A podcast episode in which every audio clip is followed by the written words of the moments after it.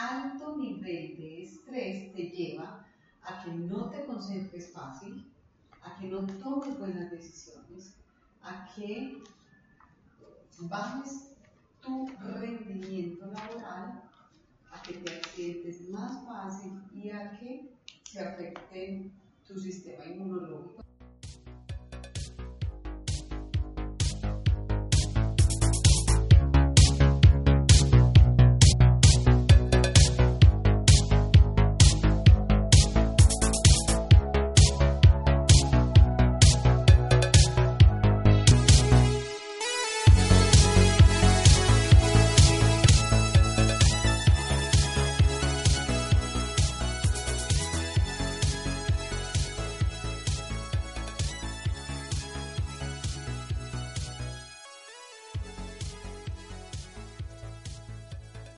Gente, bienvenidos al podcast Contame pues. Mi nombre es Wilson Ramírez y espero que hoy estés dispuesto a aprender.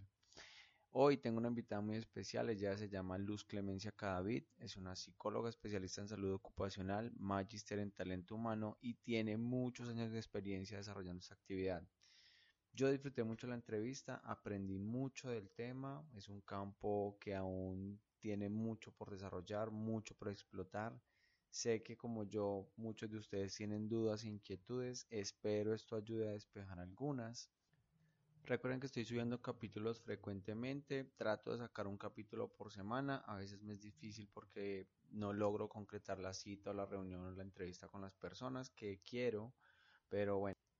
Recuerden que si tienen un tema en especial del cual quieren aprender o conocen a alguien que sería genial tenerlo aquí en este programa, por favor déjenmelo en la caja de comentarios. También me ayudaría mucho que me dieran una valoración, 5 estrellitas en iTunes o me dejen sus comentarios y compartan el podcast en Spotify o en iVoox en sus redes sociales o con sus amigos.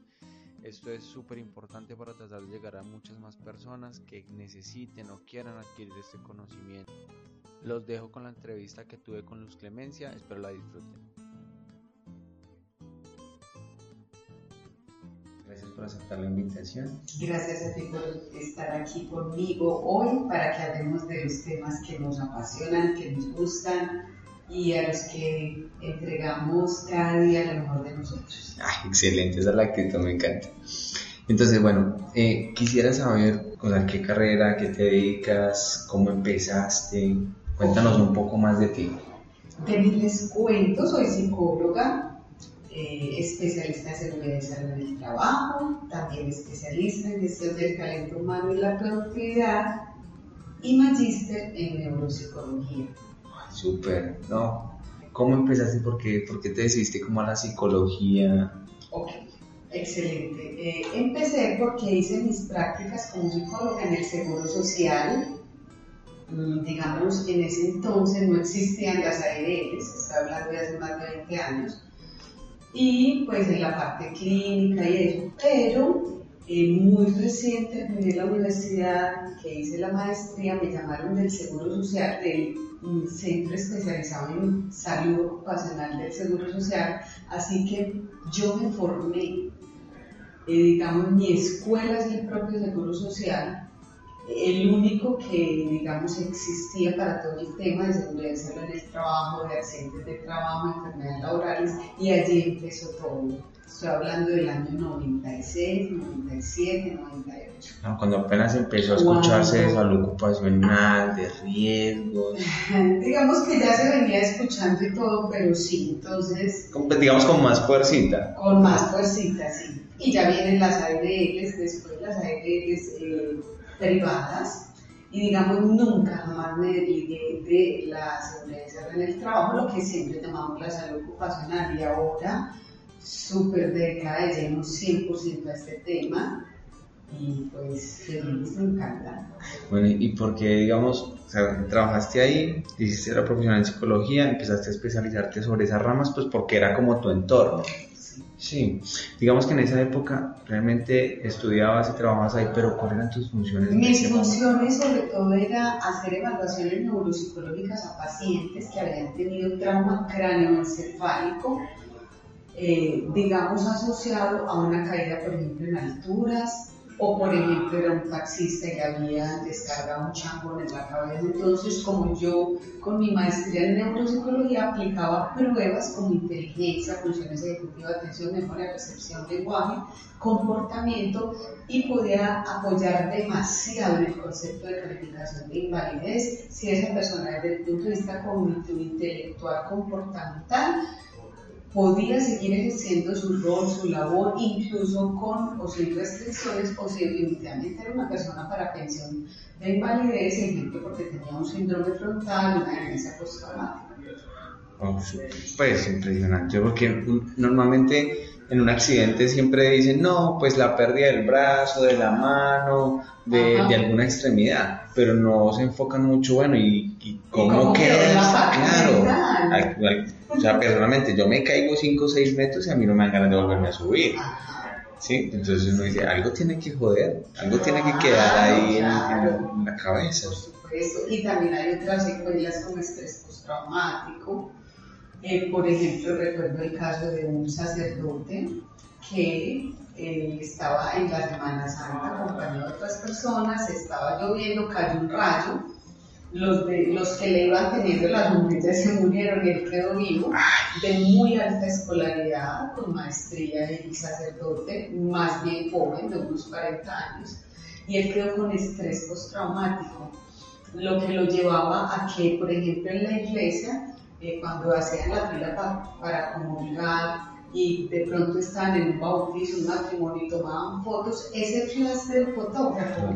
Lo llevaba a él a revivir la escena del rayo y empezaba a temblar y todo se le olvidaba y ya eh, entraba en una crisis de estrés postraumático. Entonces, miren que pues, las secuelas cognitivas como en la memoria, la atención, también tuvo secuelas en la memoria pues siendo de tan alta escolaridad, ya se le olvidaba lo básico de la vida, eso le dijo Juan, luego Pedro, Lucas, entonces ya, ya empezó y hubo que mencionar, o sea, si prendía la licuadora en la casa, el ruido de la licuadora le disparaba toda la escena cuando fue el rayo, cuando murió la gente, cuando todo eso. Entonces hay secuelas en la memoria, en el lenguaje, en el comportamiento de la persona queda frontalizada, o sea, como un niño bueno, y, a muchas personas les hay, que pensionarlas por invalidez.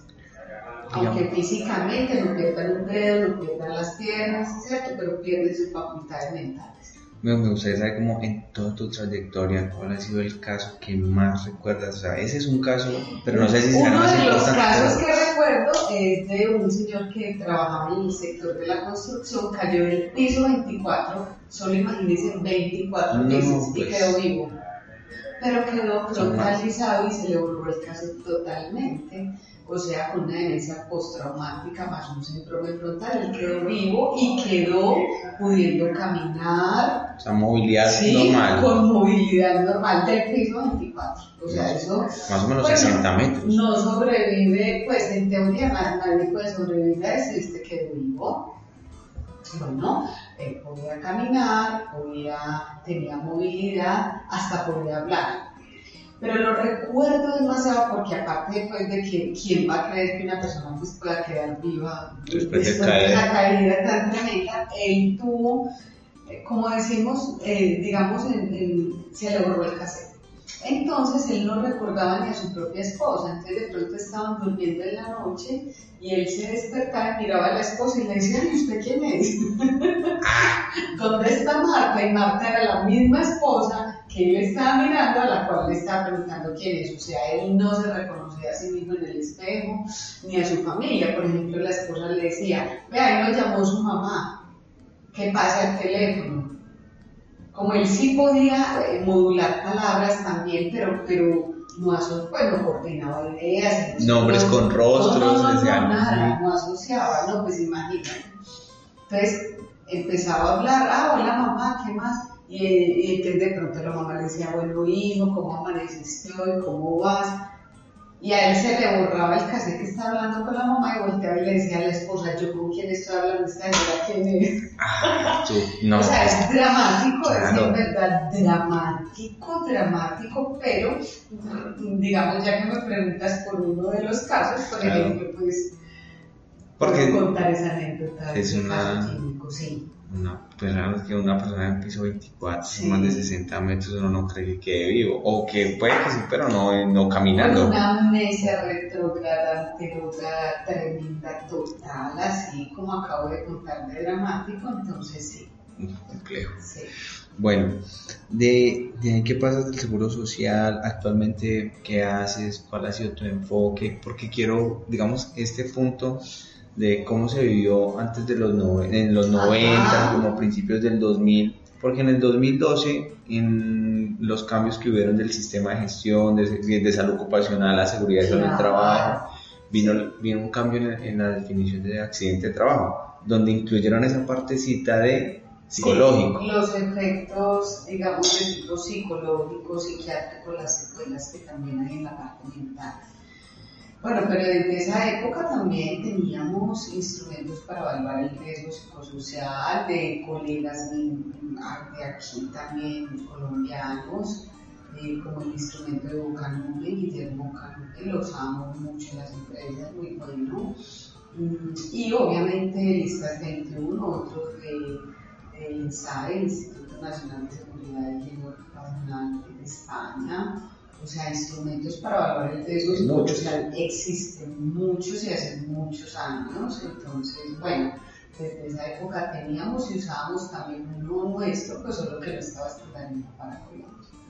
Eh, desde esa época también hacíamos sistema de vigilancia epidemiológica, por ejemplo, de tipo químico, porque los químicos eh, impactan mucho el sistema nervioso central y periférico, entonces también afectan en la memoria, la parte emocional y afectan, eh, pues digamos, penetran las membranas cerebrales, todos los químicos, los solventes, entonces el formaldehído, bueno, todo este tipo de cosas. Todo entonces, desde toda esa época, eh, estudiábamos el efecto a nivel cerebral, pues y yo como tenía como esa parte de la maestría en neuropsicología, entonces hacía muchas pruebas neuropsicológicas a muchos tipos de trabajadores expuestos, no solo al riesgo psicosocial, sino también a sustancias químicas y todo el impacto en el cerebro, en su comportamiento, en su parte emocional y en su desempeño laboral.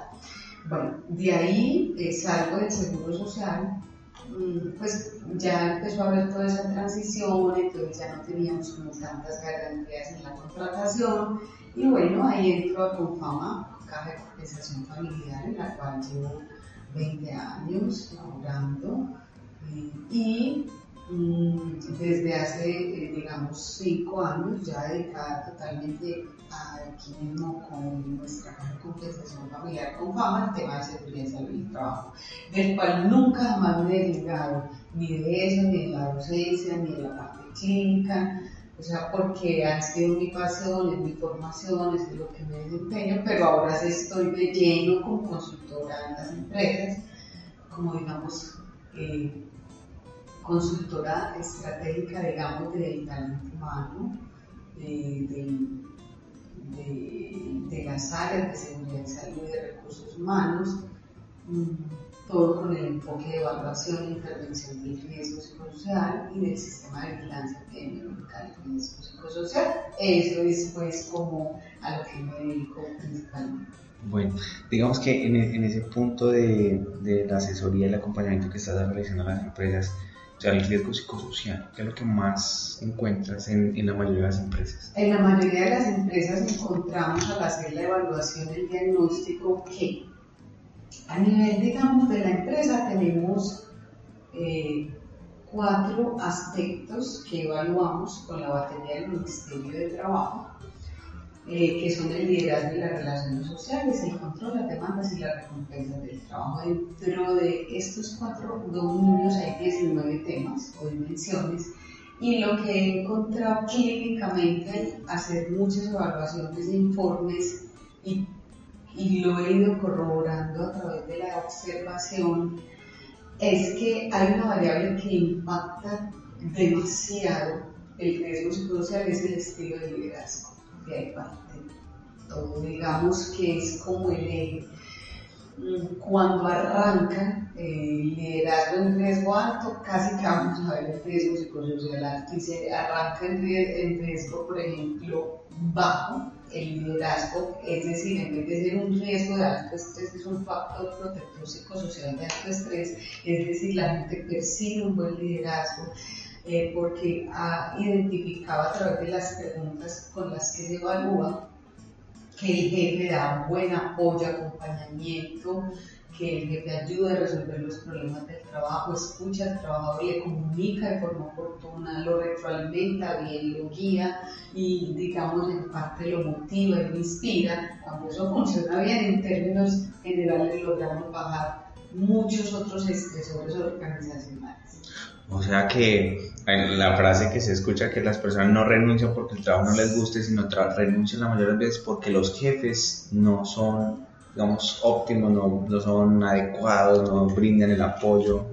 Entonces, la anécdota que yo acabo de comentar de toda la observación clínica sí respalda eso que escuchamos decir que muchas veces las personas no renuncian a la empresa sino a los malos sí. claro que sí, además de que muchos ejercen un tema de acoso laboral y el acoso laboral en mayor parte se da del jefe al colaborador en un 70 o 75% a nivel mundial está muy estudiado y sí predomina el acoso laboral del jefe al colaborador. También hay entre pares y de colaborador a, jefe o a líder, pero el que predomina sí es del jefe al colaborador. Okay. Bueno, y digamos en términos vos que mencionas que muchas de las herramientas que se utilizan son europeas, ¿sí? claro. Eh, el ISTAS 21 muy famoso y, muy recomendable también y fácil de aplicar y autoevaluar. ¿Y cómo estamos en términos de compararnos con, con países europeos o con otros países en Latinoamérica? ¿Cómo estamos en términos de, de, de riesgo psicosocial? Colombia, Colombia está sí, hemos avanzado. uf, Colombia está muy bien respecto a muchos otros países de Centro y Sudamérica porque tengo la oportunidad de, de, estar en contacto con colegas desde México hasta Chile, Argentina, pasando por los diferentes países, Ecuador, Perú, eh, Panamá, Venezuela, Colombia muy bien respecto a Centro y Sudamérica, muy muy bien. Colombia tiene muy buen desarrollo y no solo en psicosocial, en general en seguridad en el trabajo pero ahí la pregunta más grande que nos podríamos hacer, según el último informe de la OIT, Organización Internacional del Trabajo, ¿por qué no baja la accidentalidad y por qué no las enfermedades laborales? Ese es el reto más grande. ¿Por qué si hemos investigado a través de tantos años? ¿Por qué si hemos hecho tanta eh, producción científica, literaria, tanta normatividad de los ministerios? Eh, y legislación y también seguimiento, control, ¿por qué no logramos impactar verdaderamente y eh, la accidentalidad y la enfermedad laboral? Y pues la respuesta por el lado de la psicología ocupacional, la cual está tomando gran fuerza a nivel mundial. Entonces ya a la psicología se le mira como wow, si por el lado de ingeniería, por el lado de, medicina, con tantos controles, con tenemos controlado el afuera. El exterior. El exterior, pero ¿por qué no baja la accidentalidad? Porque lo que hay adentro del cerebro del corazón de ese trabajador que es el que se accidenta y muchas veces se enferma,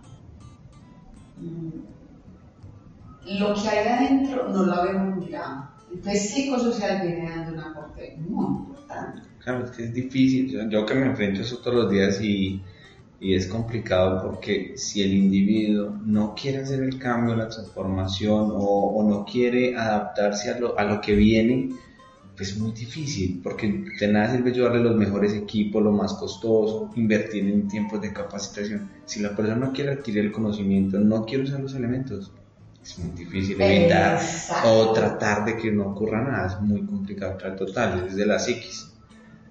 Exactamente, eh, muy bien, es desde el ser, por eso el factor humano y por eso el riesgo psicosocial, que entre otras es transversal a todos los demás riesgos laborales y a todas las áreas de la empresa. Y es un tema tan amplio y también, digamos, mm, evaluado a través de la batería del Ministerio de Trabajo, que a mí sí me gusta, me parece que da muy buena información, lo cual no quiere decir que se pueda mejorar, es que todos estamos en ciclo PHD continuo como personas, como organizaciones, los institutos, todo lo que evaluamos. Claro, todo es susceptible de mejorar, pero en sí, la batería del Ministerio de Trabajo de Colombia nos da muy buena información y, y muy buena información no solo de psicosocial, sino que como es transversal a otros riesgos, entonces también al riesgo físico, eh, porque pregunta y también eh, todo lo que tiene que ver con la parte físico, desde el físico como la parte física del trabajador, como desde el ambiente físico locativo. Entonces, entorno. Sí, las herramientas del espacio de trabajo eh, y todo lo que tiene que ver con frío, ruido, calor, exposición a químicos, todo lo pregunta la batería de riesgos psicosocial, así que eh, estamos... Mm, Tiene abarca bastante. Sí, abarca bastante, imagínate. Entonces, ¿por qué lo abarca? Porque es que el calor estresa, el frío estresa. Por, poner un ejemplo muy sencillo, eh, por ejemplo, en un call center donde tenemos que atender usuarios que a veces son enojados, preocupados, que se llama demandas emocionales, eso, atender a clientes usuarios enojados, preocupados, tristes, groseros, que te respetan. Eh, a veces el aire acondicionado es tan fuerte como lo ponen allí, que a mí me dice la gente, yo hasta con el cliente soy capaz de lidiar, pero con el frío de aquí eso me mantiene súper estresado. Entonces es que claro, el frío estresa, el calor estresa. Ah, las condiciones del El cliente enojado estresa y el riesgo psicosocial va preguntando por todos los lados. Ahorita que tocas ese tema con el call center, eh, porque es que me he dado cuenta que esto ha crecido, ha evolucionado bastante y muchas veces se enfocan en decir, eh, porque la industria está creciendo y muchas de las industrias económicas se basan en la mano de obra y la producción, pero también ha llegado al punto donde ya se está basando también en las nuevas tecnologías. Entonces, por ejemplo, en este... Estamos en la cuarta revolución industrial, estamos en la era de la robótica, de la nanotecnología, esos son desafíos para las empresas en el trabajo, para el mundo del trabajo que está cambiando a pasos agigantados ya en empresas del mundo parte de los eh, trabajadores son robots humanos con cédula, con identificación y entra por la puerta y te está saludando, es un robot y tú ves una figura masculina, femenina, con todo que te habla y es un robot. Eh, tenemos el desafío del teletrabajo, entonces mira, están cambiando y tienden a desaparecer muchos puestos de trabajo que existían, por ejemplo, conducir ya pronto un bus lo va a conducir, pues se conduce solo, o un robot, pues bien, entonces tienden a desaparecer muchos puestos y todo eso es lo que, los desafíos que tenemos. Claro, porque es que ahí nos enfocamos en que la, la producción, entonces vamos a eh, que todavía tenemos el sector de la construcción, ahorita con los nuevos cambios de la 0312 que incluyeron el tema del sector agroindustria, pues porque son sectores muy retirados, donde la población tal vez tiene un nivel de educación muy bajo o incompleto, o puede que lo tenga hasta el básica primaria o bachillerato, pero no tiene la posibilidad o no, no alcanza a profesionalizarse y se quedan de pronto ahí. Y Entonces, que aportan gran accidentalidad. Eh, son de los se más... con un machete por aquí en la femoral súper fácil, ahí se desangraron y hasta ahí y expuestos a los químicos. Biológico. Ya lo biológico, exacto. O sea, tienen un riesgo altísimo. Pero nos vamos al otro extremo, donde, por ejemplo, eh, lo que llaman como los millennials, ahora que todo es en una oficina, que no tienen un horario fijo, pero demandan. Eh, programar, digitar, crear aplicaciones, sitios web, diseño gráfico, propagandas, marketing, e-commerce, networking, o sea, es un tema donde ya el estrés mental puede ser mayor, a diferencia donde aquí tenemos o podemos seguir manteniendo el desgaste físico. ¿Cómo, cómo, cómo estamos preparando eso? ¿Cómo va a incluir el tema de riesgo psicosocial en ese punto? Claro que sí. Eh, bueno, entonces, digamos, mm, desde el punto de vista de del primer punto que estamos hablando del sector agrícola, baja escolaridad, exposición a determinados riesgos, eh, digamos que desde el riesgo psicosocial, y antes de continuar quiero decir de una forma muy sencilla que el riesgo psicosocial se trata de identificar todo aquello que nos aumenta el nivel de estrés, porque tampoco hemos dicho bien y algunos pueden que nos estén como, aquí estamos, apenas vamos a definir eso. Entonces, ¿por qué el estrés? Vamos a decir. ¿Por qué necesitamos identificar todo lo que nos aumenta el nivel de estrés? Porque alto nivel de estrés te lleva a que no te concentres fácil, a que no tomes buenas decisiones, a que bajes tu rendimiento laboral, a que te accidentes más fácil y a que se afecten tu sistema inmunológico, entonces es más fácil te dan muchas gripas, a que también te afecte toda tu parte gastrointestinal, entonces da gastritis, problemas de colon, tu parte cerebrovascular, cardio cerebrovascular, porque se te puede subir la presión muy fácil por estrés, y el impacto a nivel mental, entonces te puede dar depresión, hasta ideas de suicidio, trastornos de ansiedad.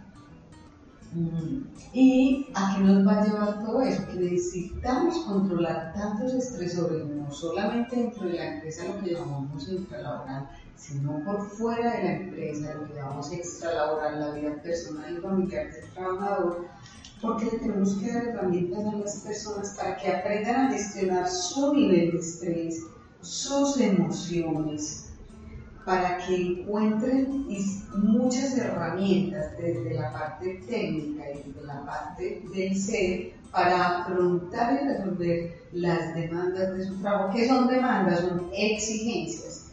¿Qué es una exigencia? Por ejemplo, las demandas cuantitativas son exigencias de tiempo. Tiene que entregar este trabajo en tanto tiempo.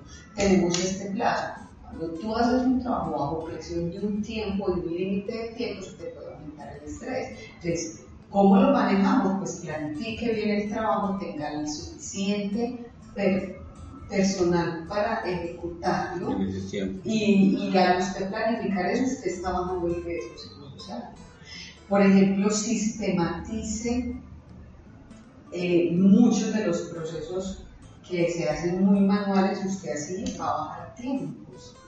¿Cómo baja carga mental? Por ejemplo, si usted compra tecnología y un aparatico te mide algo que usted medía como que a ojo clínico, usted está bajando carga mental porque entonces está bajando esfuerzo o exigencias para memorizar, para hacer cálculos matemáticos, mm, digamos, para tomar una decisión si esto sí me cuadra aquí o no me cuadra aquí. Toma Desde un curso de Excel avanzado a usted le puede bajar mucha carga, exigencia de carga mental, porque usted hace un clic y le hace una tabla dinámica y antes usted hacía lo mismo, pero como contando palitos, entonces se demoraba dos semanas.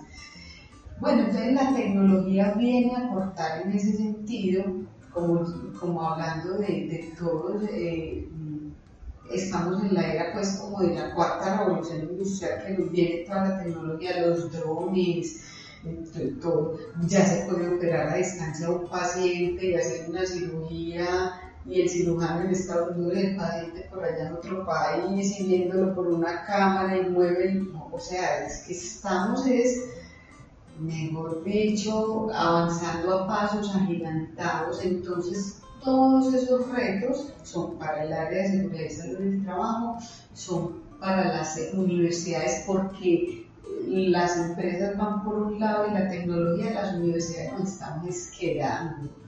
A las universidades no estamos preparando a las personas para que lleguen a ese mundo laboral, estamos desalineados, las facultades, mejor dicho, ya nos estamos quedando atrás y el mundo laboral sale la gente a laborar con su título, pero en la universidad ni nunca le hablaron de y salud del trabajo ni de riesgos laborales nunca le hablaron de competencias blandas, de trabajar en equipo, de liderazgo, nada más le enseñaron lo técnico. Entonces ahí es cuando nos frustramos y cuando nos encontramos que la vida real es muy distinta a la academia. Eso es, un tema en Latinoamérica. Y es mundial. general, de que las empresas se quejan de que no tienen personal capacitado para los cargos que necesitan y las universidades se quejan de que sus egresados no consiguen trabajo y es porque no se comunican las empresas con las universidades. Decirle, yo necesito personal que venga con este perfil.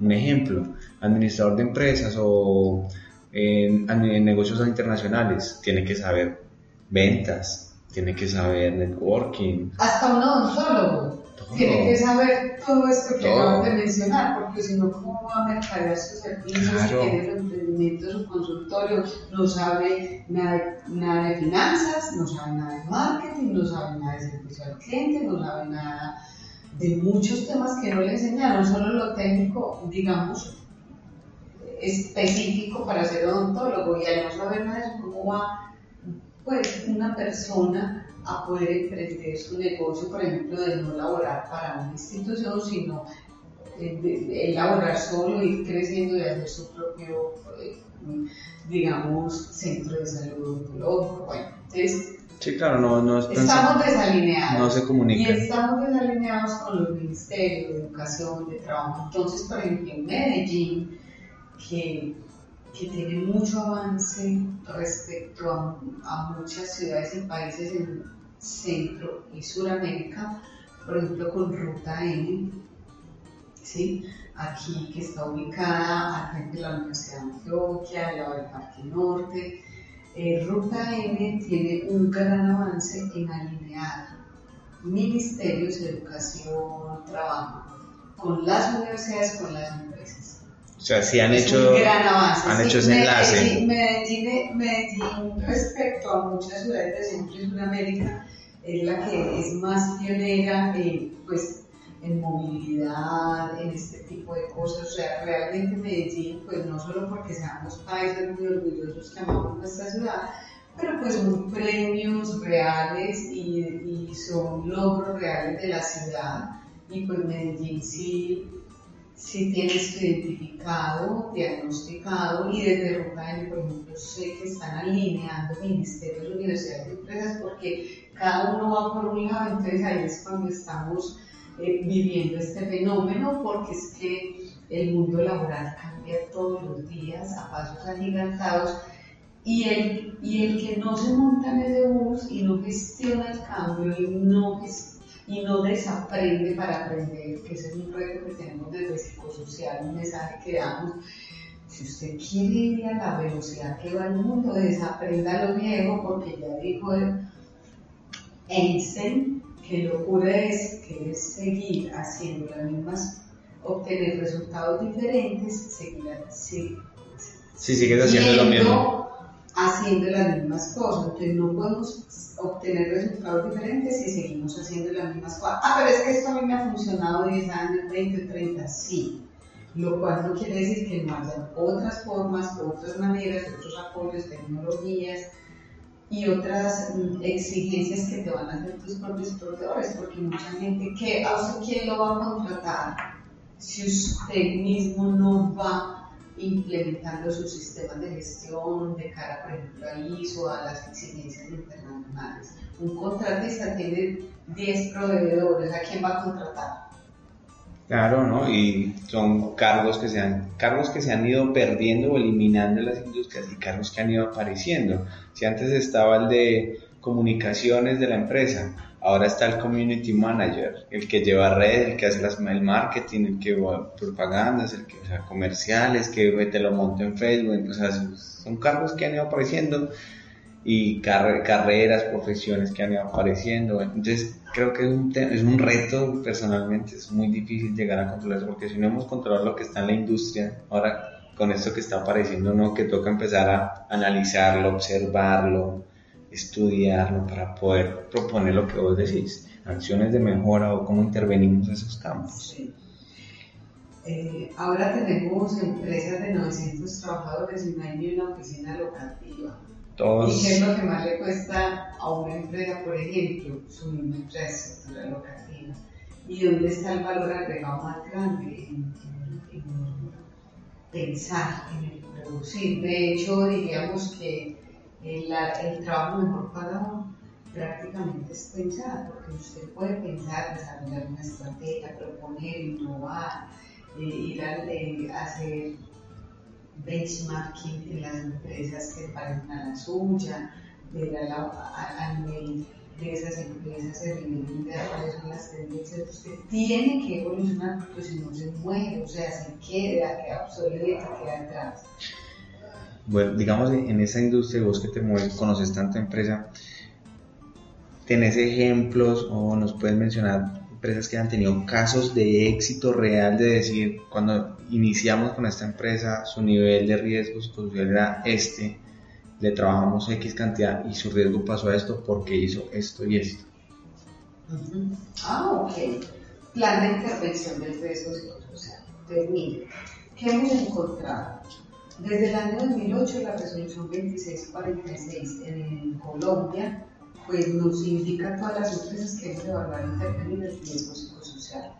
Este mes, julio 22 de 2019, sale la resolución 2404, que tampoco habíamos hablado del marco legal, pero realmente todo lo que estamos hablando y toda la exigencia desde normatividad para la empresa eh, la podemos buscar y encontrar en estas dos resoluciones, 2646 de 2008 y 2404 de 2019 con toda la dirección del Ministerio de Trabajo para la evaluación e intervención del riesgo psicosocial.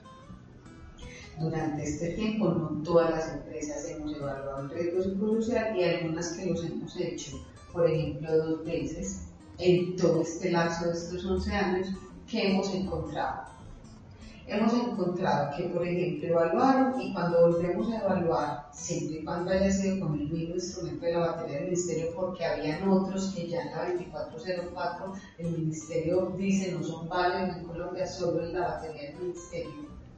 Entonces, otro tipo de cuestionarios para Colombia ya no son válidos. Porque este está validado y es el que el Ministerio para que todos tengamos el la herramienta que nos dio. Y es la herramienta que nos dan. Entonces, ¿qué hemos encontrado? Que entre un diagnóstico y otro, si no se hizo un plan de intervención a conciencia, usted puede encontrar como una foto repetidita de esta evaluación respecto a la anterior. Entonces, o peor aún, hasta se aumentó el riesgo psicosocial en algo. ¿Por qué? Porque no se hizo un plan de intervención. Las cosas no se hacen solamente para que no nos multen y nos en la empresa que sí ya está llegando el Ministerio de Trabajo y de Salud, porque ya no es solo el de Trabajo, el de Salud también está llegando. Se unió. Sí, sí, porque hay que integrar las políticas de promoción y prevención de la salud y de la enfermedad, digamos, al lugar de trabajo. Entonces, esto es un tema ya pues integral, donde pues los entes de control también tienen que vigilar eso y porque es que, pues, eh, porque el impacto está en la salud de las personas, en su vida, en su, en su salud física, mental, porque es que la salud es integral y social, y todo el impacto que esto tiene. Entonces, ahora estamos empezando a ver primero al menos algo de conciencia para evaluar, y no en todas las empresas. Obviamente lo que más mueve... Tengo una duda ahí es ¿con qué periodicidad debe hacer una empresa esa batería, o sea, esa aplicación? Que la hiciste un año, entonces hay que hacerla un año, cada seis meses. La respuesta es la siguiente. Con, con, la primera resolución 2646, digamos que era anual, con la 2404, lo que nos dicen es, si el riesgo psicosocial de la empresa y o el nivel de estrés sale en alto, alguno, psicosocial intralaboral, psicosocial extralaboral y o estrés, si alguno sale en riesgo alto, hay que evaluar anual. Si los tres salen en riesgos medios y o bajos, cada dos años la evaluación. O sea, depende de la intervención que hagas. Tienes que hacerla. No, la próxima evaluación no depende de la intervención que hagas, sino del diagnóstico actual. Ah, ok. Pero lo que sí debo hacer entre una y otra es un plan de intervención. Okay, okay. Ese plan de intervención entonces, mm, digamos, desde el riesgo psicosocial, las principales intervenciones son las que más impacto tengan en el contenido de la organización del trabajo y las políticas de la empresa frente a la contratación de los trabajadores, el trato que les da. Ahí están las principales y el estilo de liderazgo y su política frente a eso que establezca. O sea, lo que más suma es que la empresa empiece a organizarse internamente como su organigrama, liderazgo, procesos. Perfiles de cargo, que incluso es el pilar del desempeño.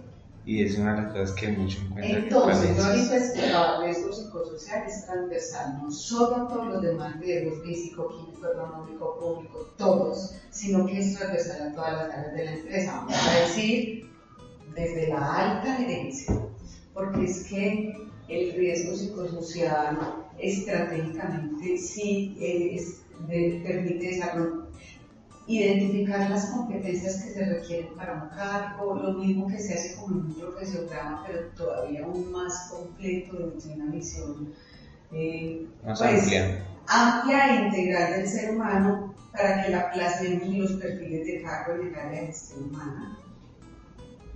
Podamos hacer un proceso de reclutamiento y selección con base en un perfil de cargo, podamos identificar un ajuste de la persona al puesto de trabajo desde el mismo proceso de selección, en lo cual fallamos demasiado, sobre todo porque el 90% somos pymes y somos familiares, entonces yo pongo el amigo, el familiar, el tal, y no, no tiene ni muchas veces pues competencias para ese cargo, entonces ahí vienen muchos problemas, muchas peleas familiares y muchos eh, rotación y muchos fracasos, muchas cosas, porque ponemos al otro pues por amistad y porque somos familia y para apoyarnos, lo cual es un bonito objetivo, pero el problema está cuando yo no lo supe ajustar dentro de los cargos que tenía al cual él se ajustaba mejor por sus competencias, su formación, su, actitud, sus gustos personales. Entonces va a ser una persona que al no tener las competencias se va a frustrar eh, no le va a aportar a la empresa lo que se esperaba, antes de ayudar puede ser una piedra en el zapato y antes de ser un buen líder puede ser un jefe perverso y así sucesivamente. Bueno, uno en, esto, en, tema de intervención uno se encuentra, por ejemplo, no sé, el tema de la tercerización. Entonces, por ejemplo, encuentras una empresa que dice, somos 2.000, pero esos 2000 son 500 míos, 500 de una temporal, 500 de otra y 500 de pequeños contratistas. ¿Cómo hace uno la intervención ahí? Perfecto, entonces ahí el riesgo psicosocial, que tiene la obligación de hacer la evaluación de los contratistas es la misma como empresa cooperativa o temporal que, digamos, que le suministra el personal. que le suministra el personal. Entonces, si usted, por ejemplo, tiene 100 trabajadores, 20 son vinculados y los otros 80 son contratistas, usted como, como contratante de esa empresa debe exigirle a esa empresa que evalúe el riesgo de sus trabajadores. Y si no se lo exige, y usted lo quiere asumir, supremamente válido también, pero el uno o el otro, siendo en primera instancia la obligación de la misma empresa temporal. Claro, porque pero también puede escudarse, es que yo te estoy diciendo que es una persona, pero es que está en tus instalaciones, en tus procesos. Sí, no, pero claro, pero entonces aquí la obligación desde el punto de vista normativa es del propio temporal. Y ya el otro le dice, bueno, pero si usted no lo evalúa, usted no lo contrata para la próxima. Es que si todos nos autorregulamos a todos para cumplir la norma. Entonces, así como cuando vienen, por ejemplo, multinacionales y sacan una licitación, le pueden llegar 20 proveedores para esta obra, para aquella, y el que cumpla los estándares internacionales del ISO, del sistema de centro, es el que va a cumplir los requisitos. Y lo mismo, aquí adentro, propias empresas, digamos, colombianas, contratando otras temporales, pues le van a hacer una, una serie de exigencias para poderlo contratar. Entonces, por eso todos nos regulamos a todos. Bueno, ahorita que hablas, por ejemplo, que hablas de las pymes y en este caso empresas, si vamos a la empresa así grande, pues la macro de 2.000 trabajadores, que ya no sería pymes, pero si nos vamos a una empresa, no sé, la, el común, que la, la empresa que hace pulpa de frutas, que son 50 personas, 30 personas, la empresa que hace arepas, o la empresa que hace sobrecitos de salsas, no sé, que son trabajos rutinarios en, teoría productivos, una persona 8 horas haciendo lo mismo, puede que su jornada se extienda a 10, Pero entonces esa empresa dice, no, pero si yo tengo 10, 15, 20 personas, yo no tengo que hacer ese tema de la, de la batería, ni, ni, la intervención, ni ese riesgo psicosocial que es muy básico. Aquí ni hay, dicen. Ajá, el riesgo psicosocial les contamos a los que piensen eso, que se hace desde una persona. Así que... sí o sí hay que hacerlo. Si tu empresa está conformada por una persona, tiene que tener el sistema de gestión con los estándares de la resolución 312 de 2019 y tiene que tener su matriz de riesgos y tiene que tener identificados sus riesgos y riesgos psicosociales contamos no le puede faltar ninguna empresa de ningún sector económico desde un trabajador, así que todo lo que Claro, desde ahí no se salva, con eso ya sabe que no se salva. Bueno. Eh, y no conocer la norma, pues tampoco nos exime la responsabilidad. Total, total, total. Bueno, por último, así como con el tema de la intervención, entonces, danos así como un resumen de los pilares, sí, lo que, que, sí, qué es lo que debemos hacer. El líder tiene un rol estratégico en la prevención y gestión del estrés, teniendo un buen liderazgo, una capacidad de influencia eh, y eh, una capacidad resolutiva desde lo técnico y de desarrollar equipos de trabajo de alto rendimiento, motivación y sentido de pertenencia con la labor y con el objetivo de equipo. Entonces, lo que es liderazgo y trabajo en equipo y trabajo colaborativo hay que eh, invertir. Primero, el compromiso de la alta gerencia, que el sistema de gestión eh, encabeza todo el sistema de gestión, el compromiso de la alta gerencia, porque todo esto, sin compromiso de la alta gerencia, no hacemos nada. Claro, recursos. Porque necesitamos recursos, políticas, directrices, ejemplos y también cambio de mentalidad de la alta gerencia para poder ir a la vanguardia de los pasos agigantados que va el mundo de hoy. Tercero, todos los procesos de gestión humana desde, mm, desde reclutamiento y selección, contratación, atracción del talento humano con un muy buen portafolio de beneficios, tipo de contrato, con salarios digamos, muy acordes a lo que hay en el medio, con un buen portafolio de beneficios desde salario con un buen salario emocional y planes de carrera, o sea, fundamental. Para que la persona que ingrese tenga oportunidad de crecer y desarrollarse dentro de la empresa. de crecer y de, de crecer de junior a senior, pues de ir creciendo. Y de no haber muchas posibilidades de crecer en ese sentido, porque pues de auxiliar administrativo no le queda sino ser el supervisor y de ahí el frente de la empresa, si no hay mucho, mucho para donde crecer debe haber mucho para donde progresar desde el mismo cargo como ser humano, como persona de su familia. Como educación, auxilios o algo, cosas así. Excelente. Que el subsidio para las gafas, para el tratamiento odontológico particular que no cubre la EPS, que va a ayudar a postularse para el subsidio de vivienda, que el kit escolar a la entrada de los niños al colegio, porque todo eso te va a aliviar la parte financiera, la calidad de vida y tú vas a sentir que puedes progresar en la empresa menuda, una casa, mi vehículo, de implementar estrategias eh, que a nivel mundial están dando resultados, están implementando para la parte administrativa, por ejemplo,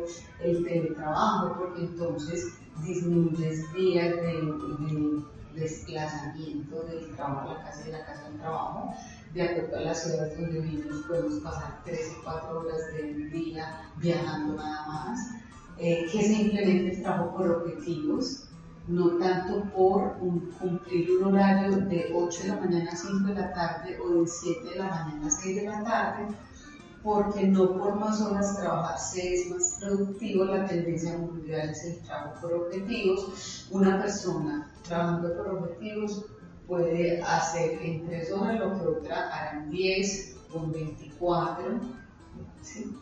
Eh, otra, que haya espacios mm, para hacer pausas activas físicas y mentales y políticas que la gente sí o sí esté únicamente el horario que él sí tiene que estar en la oficina y se tiene que ir ya. Si no le alcanzó el tiempo, entonces estás planeando mal, algo está pasando y más bien miremos cómo gestionamos bien el tiempo que hayan planes de formación y desarrollo de competencias, porque yo siento que puedo progresar mucho si por un lado puedo aprender, si por otro lado el salario emocional más valorado es mi tiempo, porque tú donde compras muchas horas de vida, en ninguna parte. Si usted deja salir el día de cumpleaños más temprano al mediodía a su colaborador, si le da eh, como muchos premios puede ser el tiempo, eh, son muy económicos para la empresa, pero súper rentables.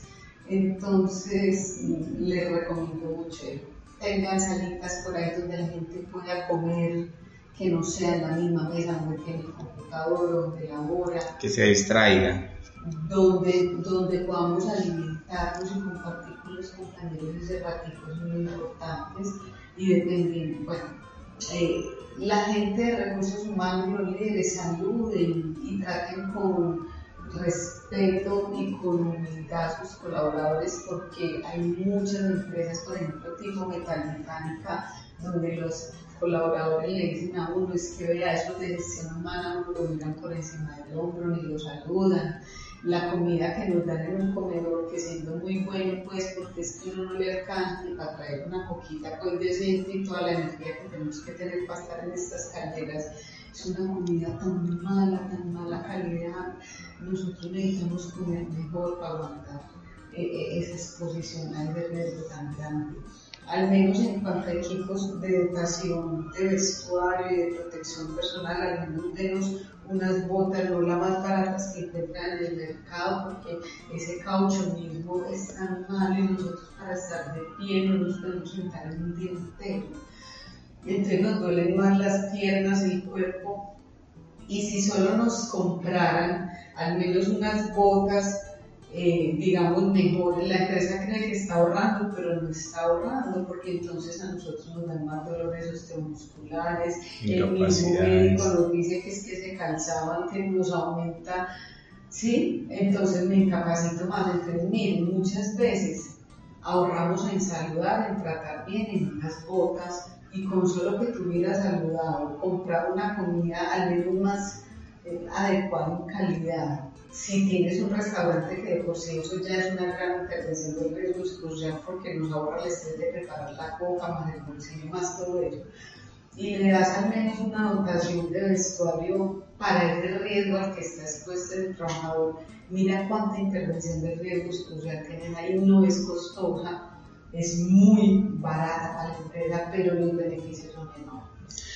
por ejemplo, un tip ahí que nos puede recomendar, por ejemplo, para las empresas que tienen personas que siempre se están moviendo por fuera. Por ejemplo, voy a dar un ejemplo, las personas que hacen aseo en, en las calles, que tienen su jornada laboral donde van, recogen su equipo y tienen que comer donde les, donde les caiga. Puede que lleven su coca, puede que tengan oportunidad en un restaurante, asesores comerciales de ventas, como ¿Cómo podemos hacer ahí? Los que están en las calles hay que capacitarlos mucho en riesgo psicosocial para atender a clientes o usuarios. Si me hablas de barrer, también hemos evaluado empresas que la gente barre las calles y la gente pasa y les tira la basura, vean, trabajan, o sea, los trata súper mal, o sea, pero es que cómo nos estamos tratando.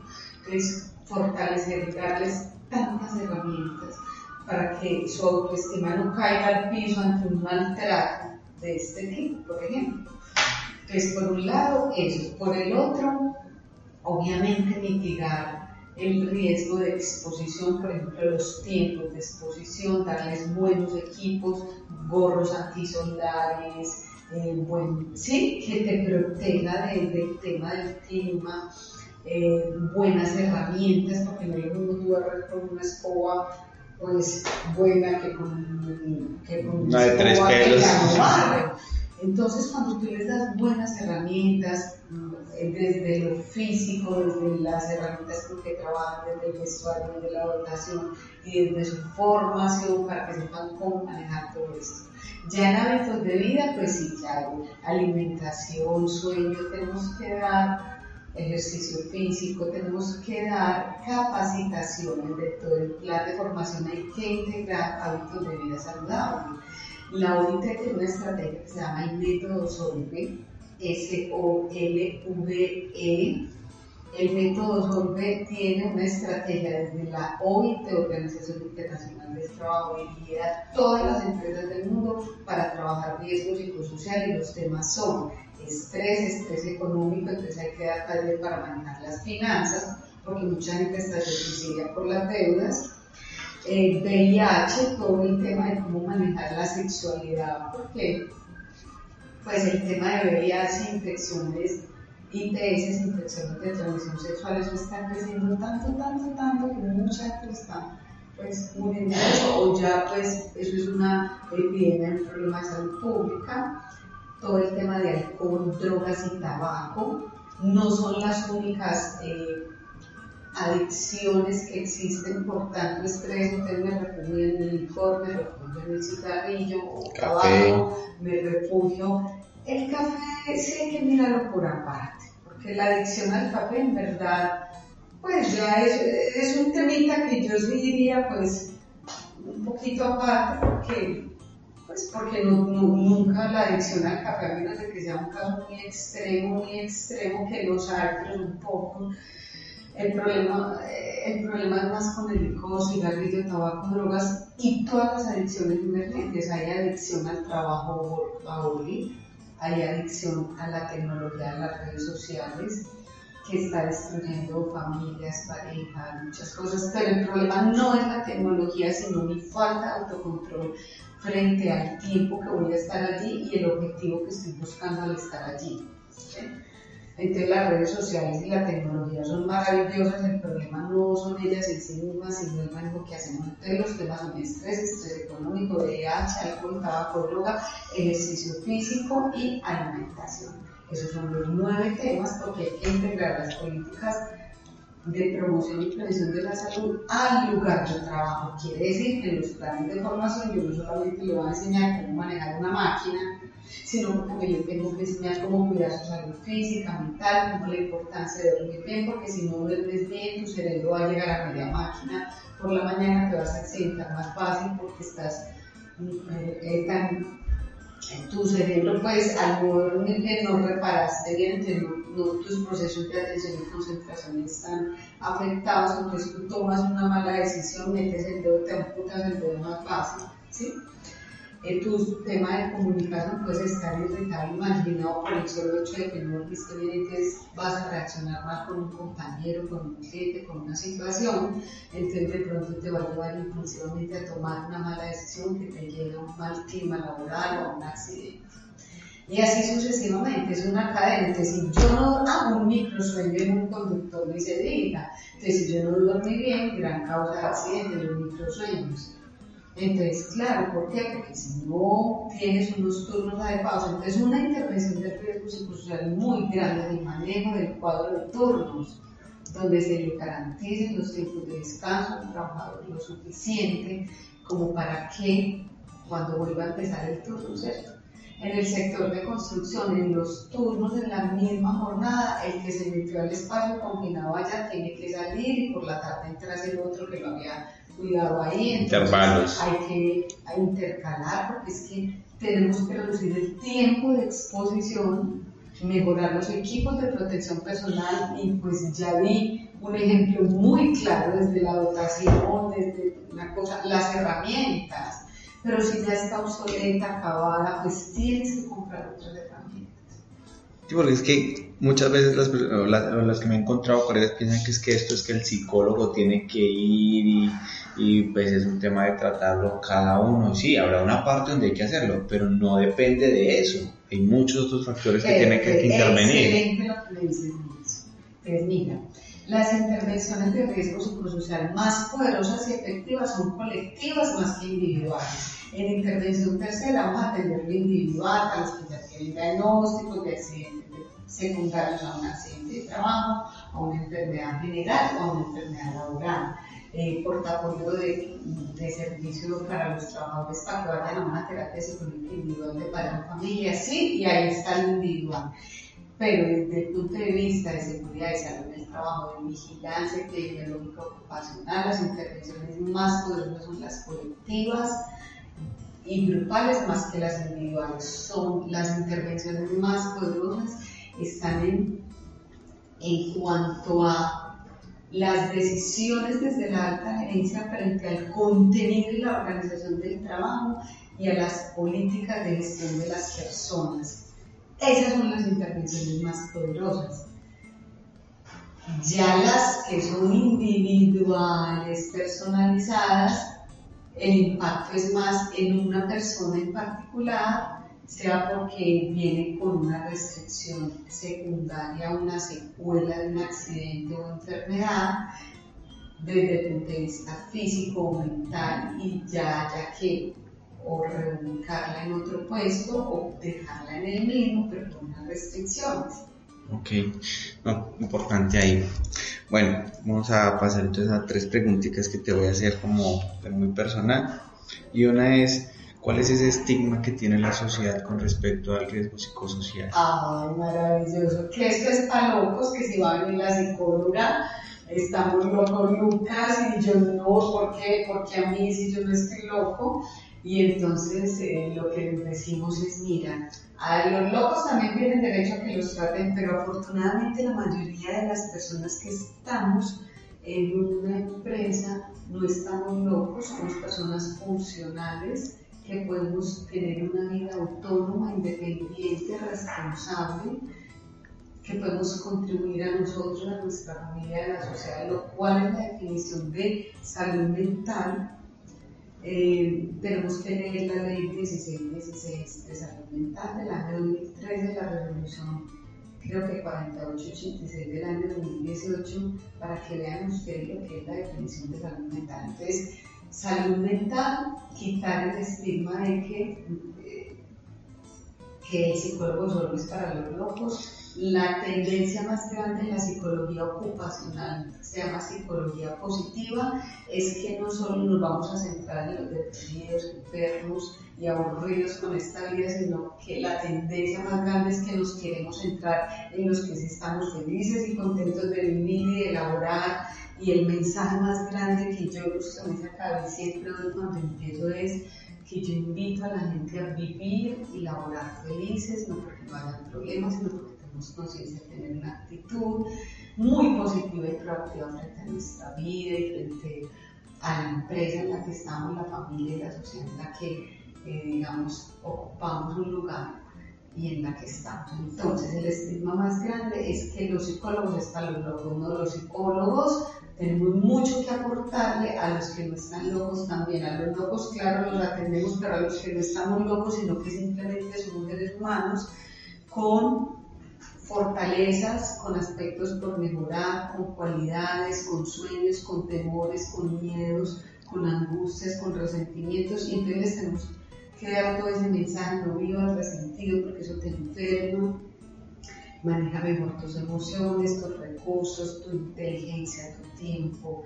tu personalidad, maneja mejor tus recursos y entonces anda por tus sueños, quiere autoestima, amor propio, eh, proyecto de vida y así tú, si tú eres feliz con lo que tú eres, con lo que tú haces, tú puedes reflejar y darle eso a los demás, tanto en la empresa como en la familia, como en la sociedad. Pero si tú no estás lleno de todo eso, ¿qué le vas a dar al otro? Cara de mal de irritable, triste, víctima, de mala yo, nadie me quiere, nadie me comprende.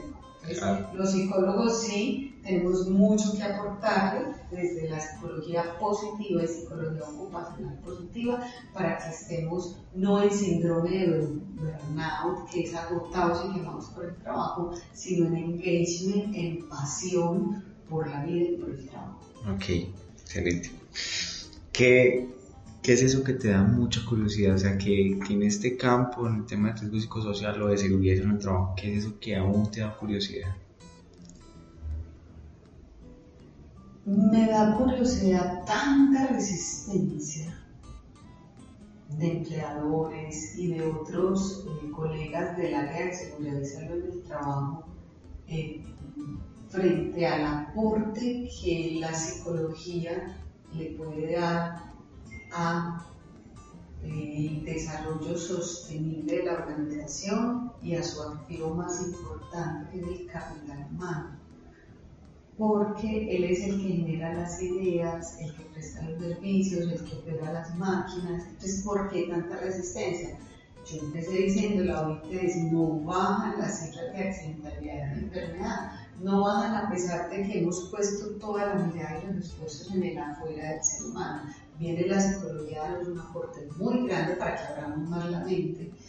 Y de igual a igual, no somos ni mejores ni peores que, que nadie, ni como profesionales, ni como seres humanos, pero es que como se ha dejado tan rezagada de lado, como tan de relleno la psicología y la salud mental, y ahora todo el vuelco, esa es parte del ser humano. Entonces, mm, porque eh, el ser humano es el que tiene ese comportamiento inseguro que lo lleva a, a sentarse, enfermarse, a rendir menos, entonces desde un nivel de conciencia mucho mayor poder transformar al ser humano a un mayor nivel de conciencia para dar lo mejor de sí, cuidándose él mismo, cuidando al compañero, cuidando la empresa, cuidando los recursos, gestionándolos y mm, en verdad puede impactar estas cifras de accidentalidad y enfermedad tan alarmantes en, las empresas,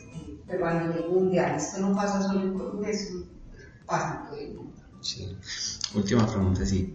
Si tuvieras un mural panorámico que todo el mundo pudiera ver, ¿qué pondrías ahí? Vive y labora feliz. Bueno, hemos llegado al final de este episodio. Espero hayan tomado atenta nota y apuntes de los temas que les interesaron. Y nada, recuerden compartirnos en redes sociales con sus amigos, que si su amigo no sabe qué es podcast, descarga la aplicación, enséñale cómo estamos en Spotify, enséñale cómo estamos en iTunes.